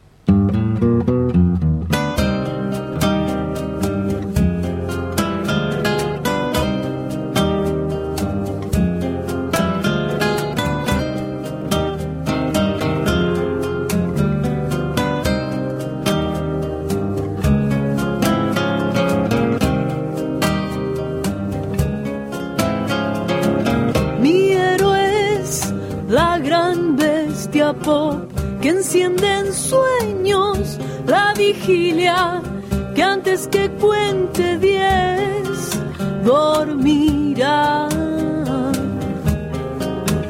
A brillar mi amor, vamos a brillar mi amor, a brillar mi amor. Vamos a brillar, mi amor. Mi amigo está groggy sin destilar, pero yo sé que hay caballos que se mueren potros sin galopar. A brillar, mi amor.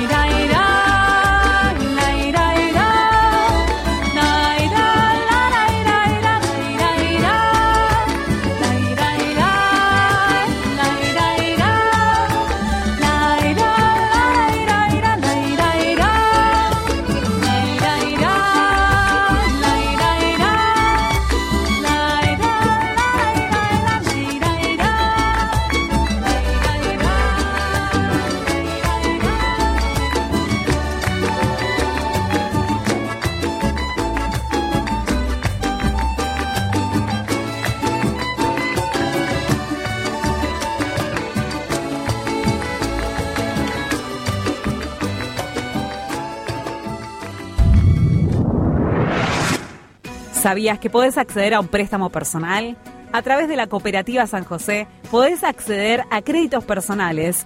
Envía tu consulta a sandra.copsanjose.com.ar o al WhatsApp 11 4407 1101. Organiza con tiempo tus vacaciones. Aprovecha todas las promos que tenemos en nuestra web www.atcapital.org barra turismo y consulta la disponibilidad al 11 58 13 46 31 o escribinos a turismo.atecapital.org. ¿Sabías que podés acceder a un coseguro de sepelio? Descarga la planilla desde nuestra web para acceder al coseguro. Podés ver todos los precios o escribirnos a sepelio.atecapital.org. ¿Necesitas anteojos? Tenés un par de lentes por año para vos y tu grupo familiar primario desde tu mail personal. Mandanos el número del DNI de afiliado titular junto a la receta médica y para quienes son a óptica.atcapital.org. ¿Sabías que tenemos asesoramiento legal gratuito para inquilines? Tenemos convenio con inquilinos agrupados para poder asesorarte. Todos los miércoles de 15 a 19 horas en Avenida Entre Ríos 488, sede CTA. Así, ¿eh? Atentos, concentrados. Sí, Yo me abro por la derecha para buscar algo de carne y vos picaste a la verdulería. a la verdulería. Presionando, ¿eh? No le des ni tiempo para pensar a cuánto está la zanahoria y la papa, los tomates son orgánicos. Lo ahogo, full precio. Eso, vamos, eh. Vamos que lo sacamos adelante. ¡Vamos! No podés estar todo el día pensando en fútbol. Para eso está Marcial Cabello, que nos trae toda la actualidad del mundo del deporte. Acá, en el agujero del mate.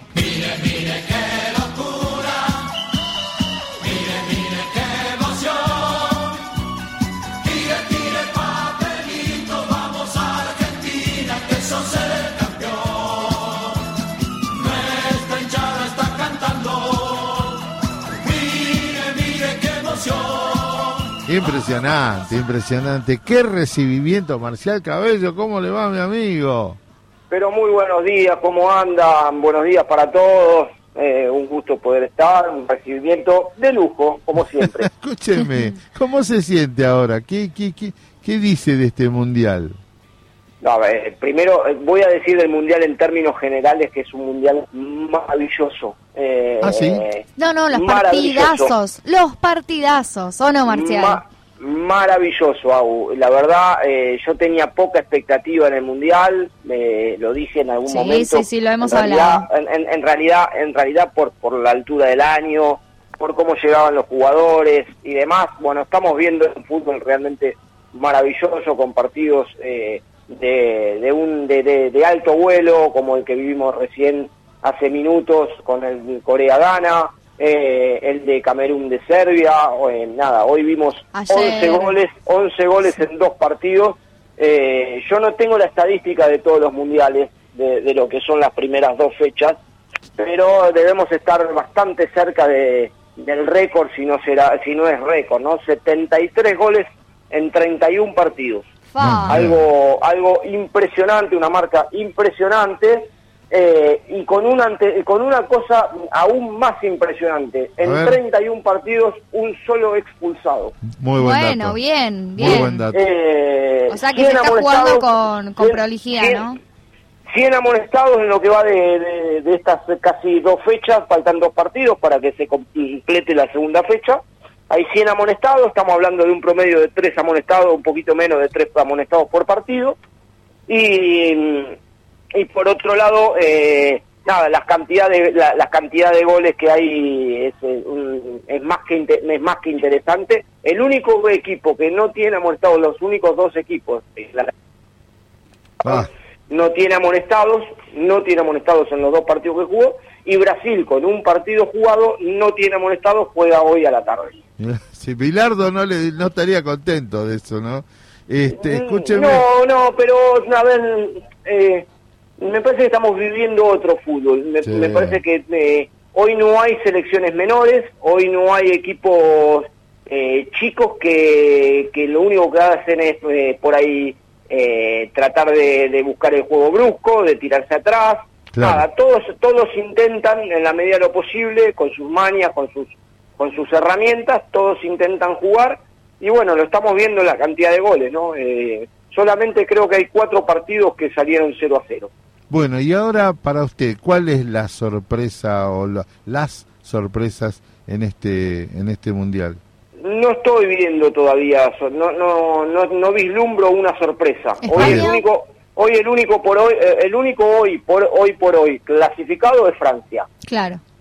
¿Y España cómo Sí. lo ves?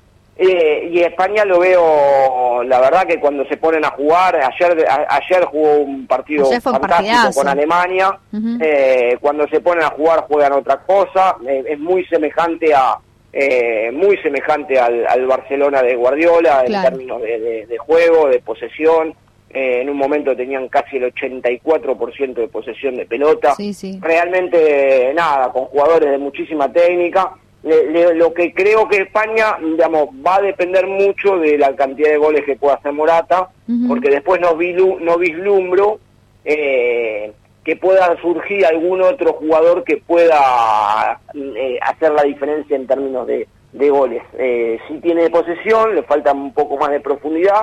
Y bueno, y encontró en Morata, encontró en Morata lo que le estaba faltando en el área, que si llega a hacer algún par de goles, yo creo que es la gran candidata para, para llegar a la final.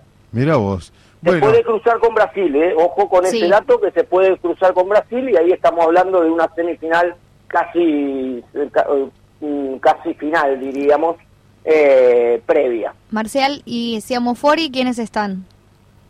No, y hoy habrá que ver qué pasa con Uruguay, habrá que ver qué pasa, eh, a ver qué otro, hay, hay Croacia y Bélgica, uno de los dos va a quedar afuera posiblemente, eh, se, se eliminan entre sí. Eh, después hay, hay grupos, eh, hay un solo equipo hoy con seis puntos, insisto, que es Francia. Después hay grupos que están recontra parejos. El, mismo de, el mismo de España, que parecía que España con los siete con el 7 a 0 que le hizo a Costa Rica, bueno, España está clasificado, yo no lo veo a España no clasificando, tendría que perder con, con Costa Rica, con Japón, ¿sí? Y, Costa Rica ganarle y Costa Rica ganarle a Alemania. Claro.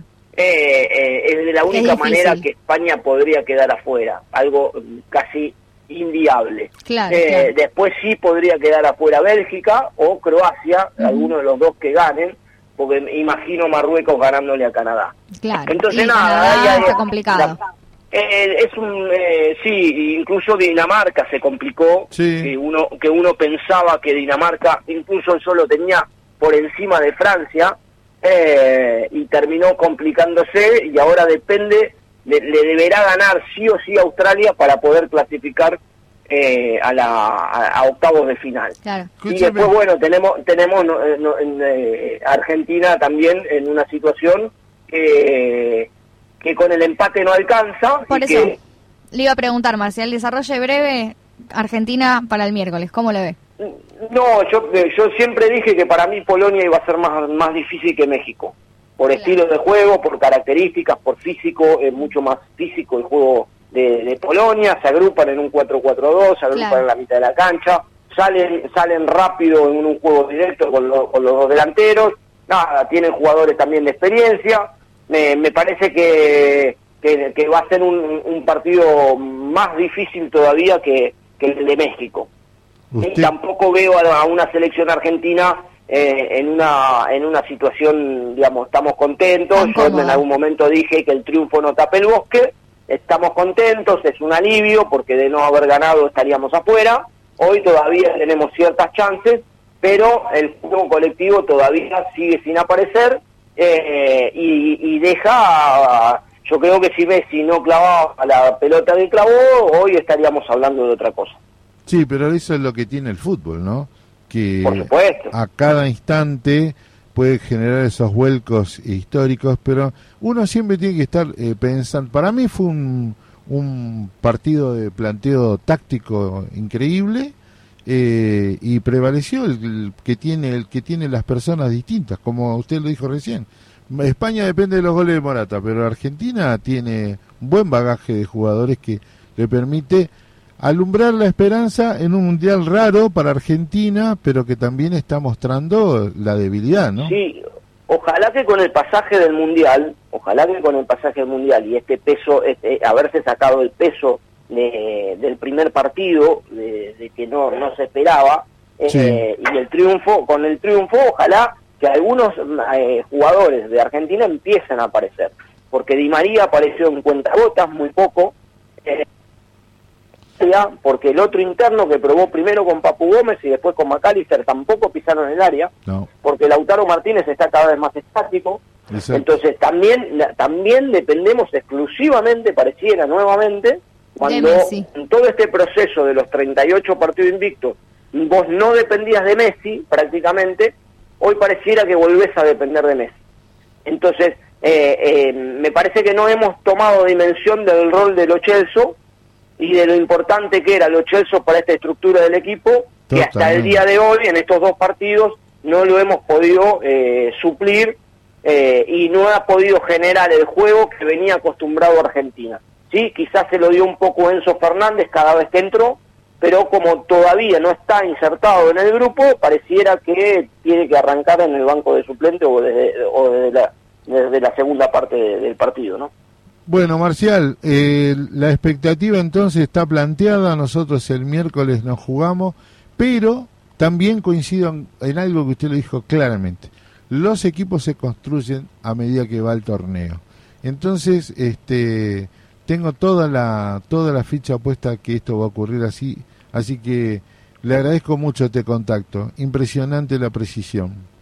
El gusto mío de siempre y bueno, ojalá, ojalá eh, ya la semana que viene empiece otro mundial, ¿no? Eh, a partir de octavo de final ya es otro mundial y puede haber cruces más que interesantes, como por ejemplo en una de esas se puede dar el cruce de Brasil-Uruguay, ¿sí? Como para que vayan, como para que vayan palpitando algunos de los posibles partidos y el otro partido posible y seguramente va a ser el de Francia-Argentina en el caso de poder eh, clasificar. Gracias, Marcial. Un abrazo, saludos para todos. Bien, seguimos así, eh, atentos, concentrados. Sí. Yo me abro por la derecha a buscar algo de carne y vos picaste a la verdulería. A la verdulería. Presionando, ¿eh? No le des tiempo ni para pensar. ¿Cuánto está la papa, la zanahoria? ¿Los tomates son orgánicos? Lo hago, full pressing. Eso, vamos, vamos, vamos, que lo sacamos adelante. ¡Vamos! No podés pensar todo el tiempo en fútbol. Para eso está Marcial Cabello, que nos trae toda la actualidad del mundo del deporte. Acá, en el agujero del mate.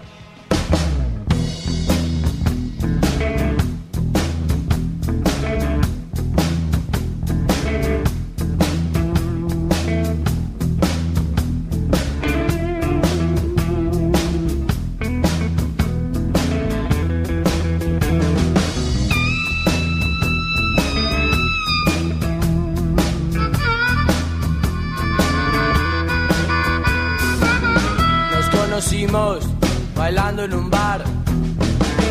Tus piernas volaban, las sabía llevar. A mí me gustaba cómo las movías. Y juntos nos fuimos a pernoctares, que me gustas mucho. Me gustas mucho. Me gustas mucho. Me gustas mucho.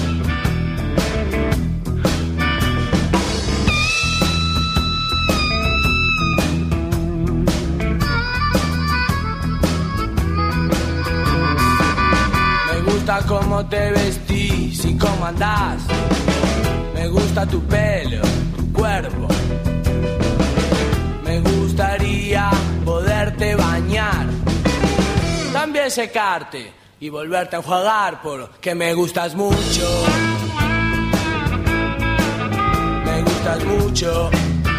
Nena. Me gustas mucho.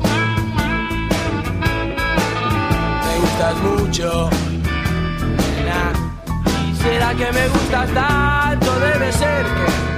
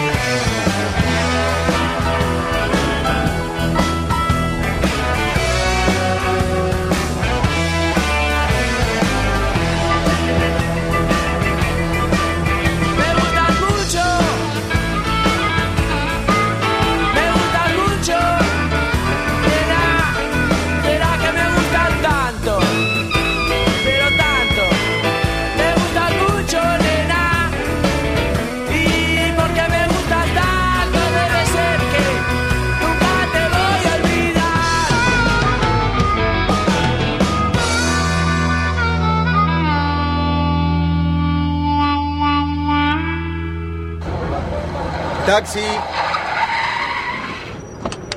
Chofer, siga ese auto. No hace falta, si ahora nos podés seguir por Instagram en arroba Radio Germán Abdala y enterarte de todas nuestras novedades.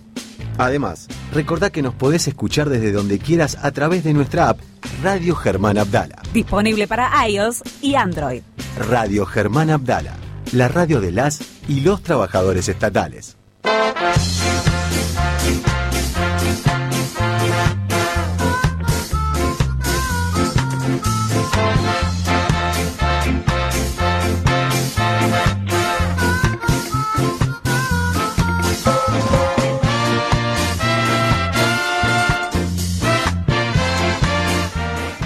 Bueno, eh, hablábamos fuera de micrófono eh, con, con Lucrecia, mi compañera, me dice por, eh, la nota y porque nosotros somos curiosos y no nos gusta hablar al cohete. ¿eh? Entonces fuimos a buscar una, una, porque uno lee mecánicamente las efemérides y a veces nos queda la duda si está bien lo que contamos o no, porque en realidad hasta los medios se pueden equivocar.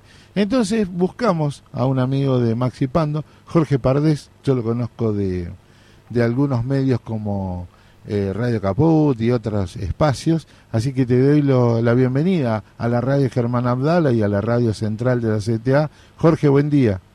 Buen día, ¿qué tal? ¿Cómo están compañeros? Un gusto. Bien, te presento acá a mi compañera Lucrecia Raimondi también. Buen día, ¿cómo anda Jorge? ¿Qué tal, Lucrecia? Todo muy bien, todo muy bien. Mirá, queríamos preguntarte, porque una cosa dice la revista del National Geographic y otras dicen otras publicaciones.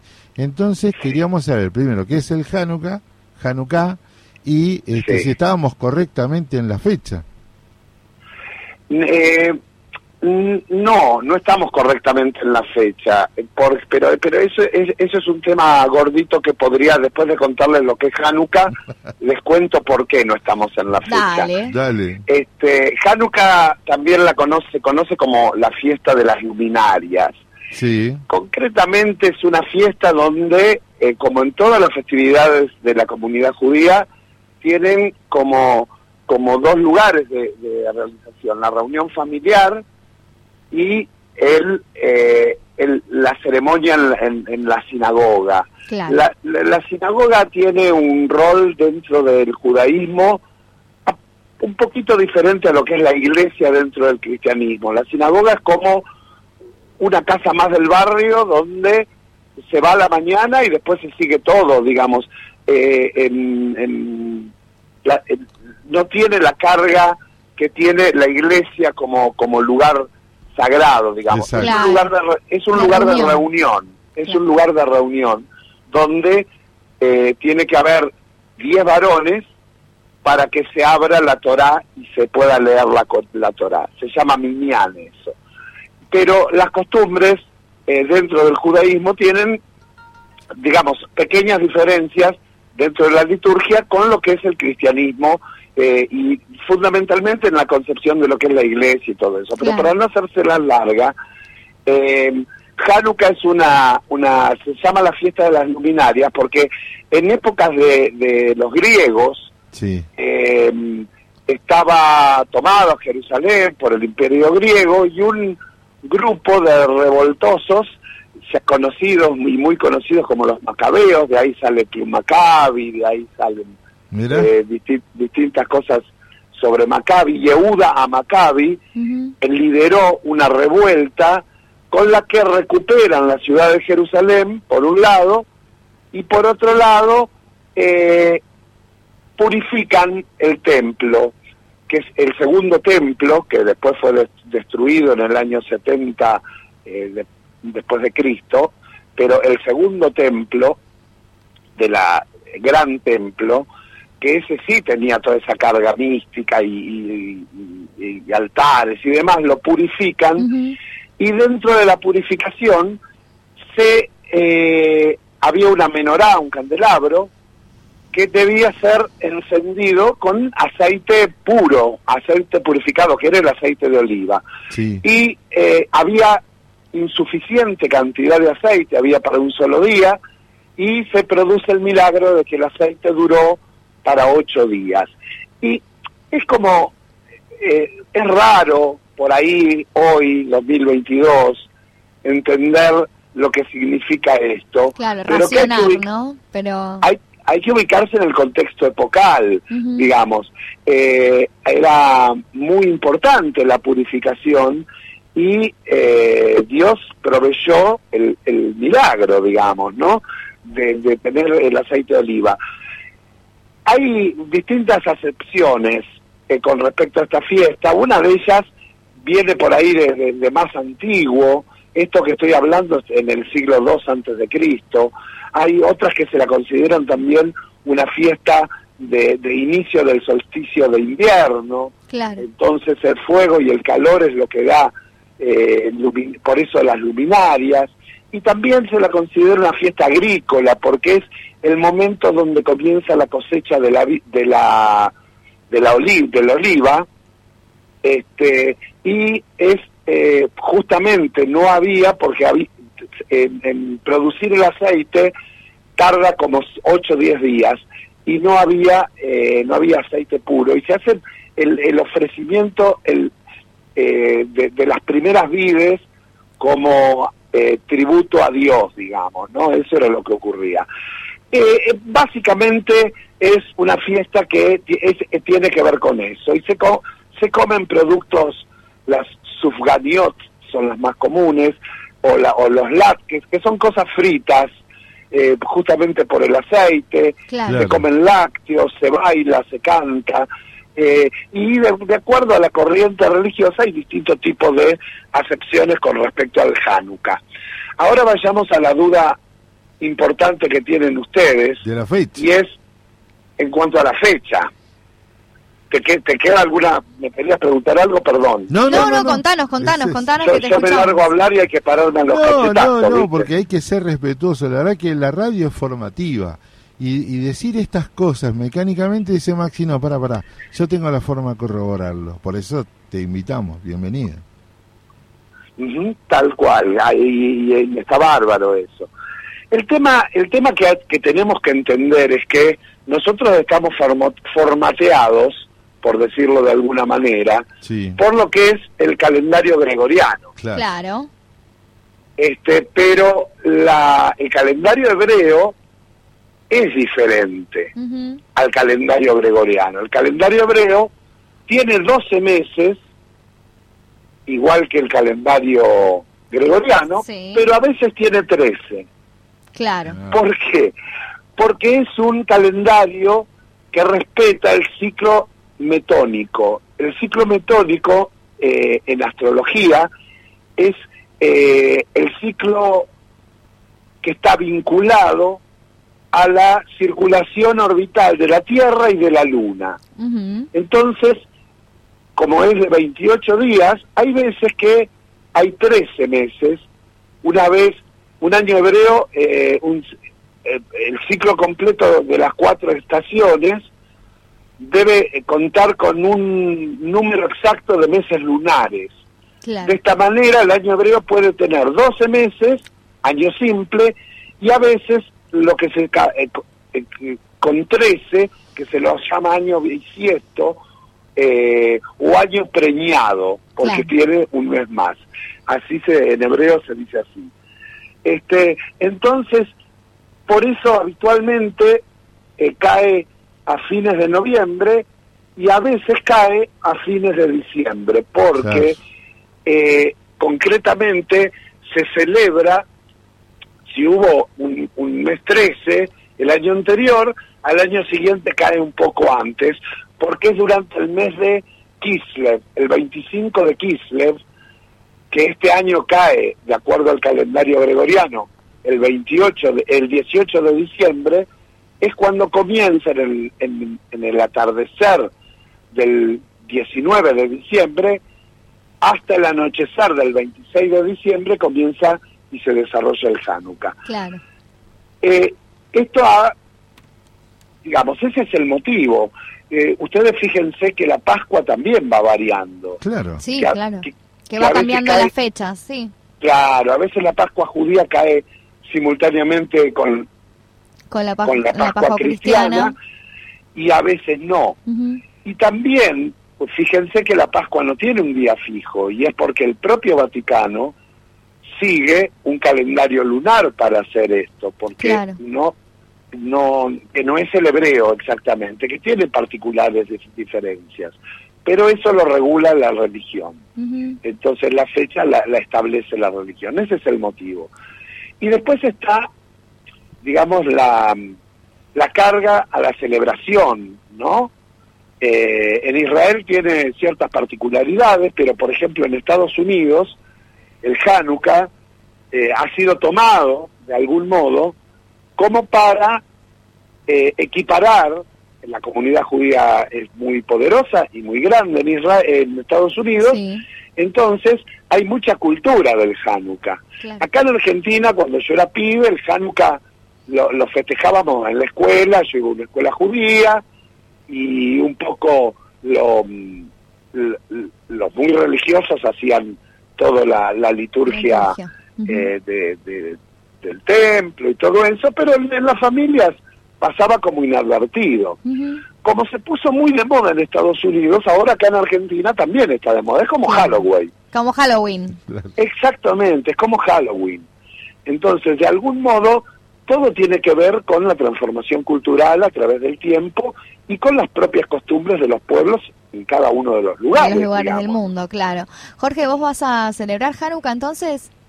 El 18 de diciembre, sí, seguramente. El 18 de diciembre. Bien, ¿y cómo, cómo suele ser? ¿Cómo suele ser la festividad en tu familia?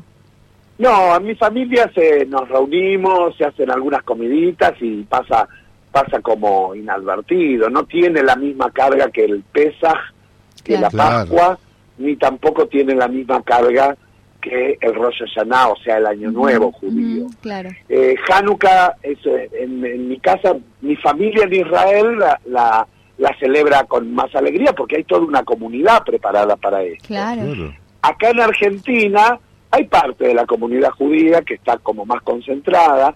Yo como no soy un, un muy adepto a Amia y a Daya, yo soy más del movimiento judeo argentino, este, este, digamos, no, no, no, no le ponemos en mi familia tanta carga al Hanukkah, pero sí es una noche de reunión, de comida, de celebración, de recordación y de memoria, porque básicamente esos conceptos que a nosotros nos gustan tanto, eh, especialmente en estos tiempos que partió Eve de Bonafini, de, Claro. de- de- de construir la memoria, la verdad y la justicia. La memoria es parte de, eh, además de las tradiciones que van pasando de familia en familia, de generación en generación, es el tema de eh, el relato que se va construyendo, y la, la mística y la carga que se le pongan a las cosas, ¿no? Jorge, qué groso que sos. Gracias, gracias, la verdad. No, no, no, te, te- realmente este, te conozco así de esos encuentros de la resistencia en comunicación, así que me encanta, me encanta charlar contigo y, y ojalá te podamos tener pronto acá en la radio, lo vamos a coordinar para, para charlar un poquito de, de todo lo que nos está pasando. ¿Te parece? Va a ser un placer, va a ser un placer. Por ahí para el 18 de diciembre me puedo acercar y le llevo unos Epa, así compartimos unas y unos latkes Acá y estamos charlamos un poco celebrando. más de Hanukkah. Un abrazo y lo enorme. celebro con ustedes, con compañeros. Gracias, Jorge. Un abrazo. Un gran abrazo.